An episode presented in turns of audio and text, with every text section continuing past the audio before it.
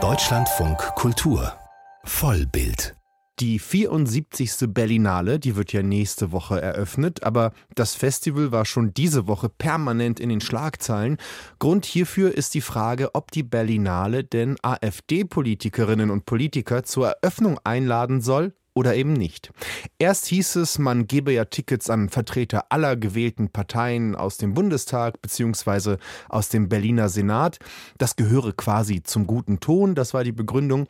Am Ende der Woche jetzt folgte dann doch die Ausladung der AfD-Vertreterinnen und Vertreter.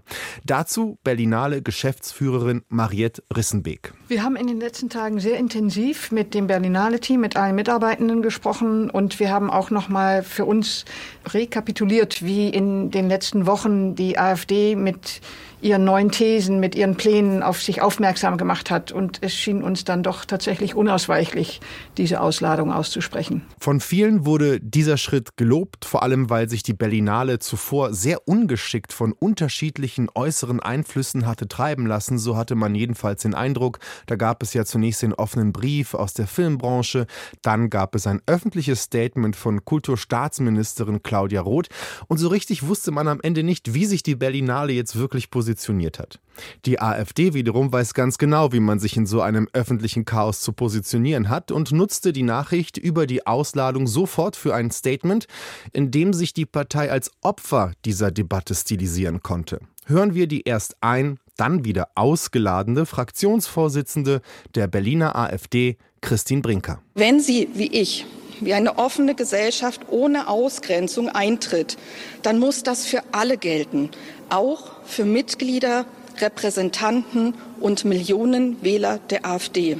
Ansonsten setzt sich die Berlinale und die gesamte Filmbranche dem Vorwurf aus, antidemokratisch sich zu verhalten. Das kann und darf niemals im Interesse eines internationalen Filmfestivals sein. Ja, und die deutsche Filmbranche selbst, die zeigte sich sehr irritiert von dem Hin und Her der Berlinale. Iris Berben sagte gegenüber den Kollegen von Dreisat: Wir haben eh lange gebraucht, uns mal zu äußern. Das ist bitter, finde ich weil ausgerechnet die Kulturbranche, die doch weit vorne ist mit ihren Standards, die sie einfordert. Und ähm, wir haben so lange darauf gewartet, da mal eine Stellung, eine Haltung zu sehen. Also fassen wir zusammen, die Gemüter bleiben noch erhitzt und es ist ziemlich klar, dass diese Debatte alles andere als beendet ist. Sie wird bis zur Eröffnungsgala am Donnerstag weitergehen und vielleicht sogar darüber hinaus.